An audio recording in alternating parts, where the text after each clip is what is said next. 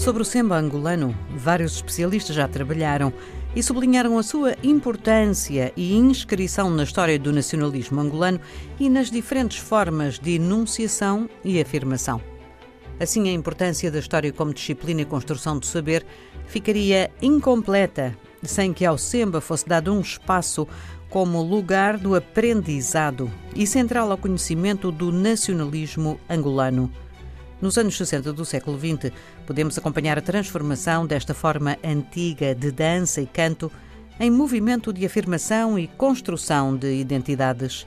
Nomes de agrupamentos como os Negola Ritmos, os Quiesos, os Jovens do Prenda e cantores como Elias Diaquimoeso, Carlos Lamartine, Belita Palma, Lourdes Van Dunen, Mila Melo, Lilith Jumba, entre muitos outros, fazem a história de Angola de uma certa época de evocação do passado e a esperança no futuro de liberdade que a música havia de ajudar a criar.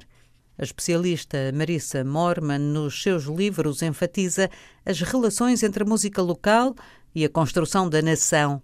E se a autora dá conta de que esta atividade musical é especialmente originária das periferias dos centros urbanos, Luanda, não deixa de apontar as formas como a rádio a difundiu e a oralidade teve um papel importante no conhecimento de muitas canções para lá das fronteiras do quimbundo enquanto língua e região cultural.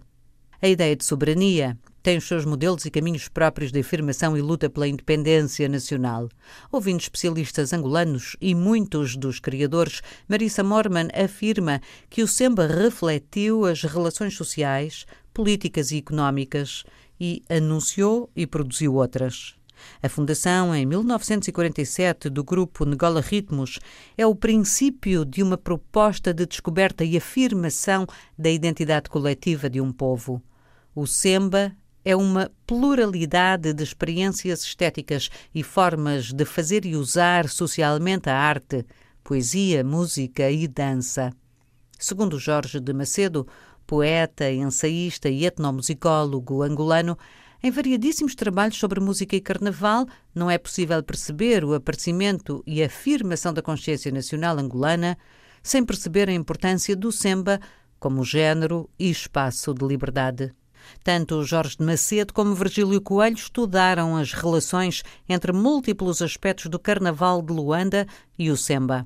A compreensão do Atlântico Negro e dos diferentes trânsitos do tráfico ficaria incompleta sem uma avaliação das músicas, dos instrumentos e das palavras que, conjuntamente com as pessoas escravizadas, atravessaram o Atlântico.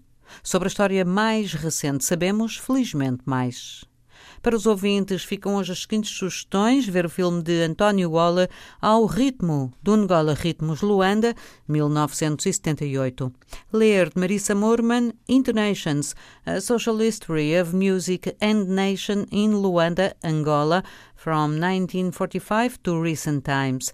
2008 e ouvir Valdemar Bastos e Carlos Buriti, Vozes Novas do Semba.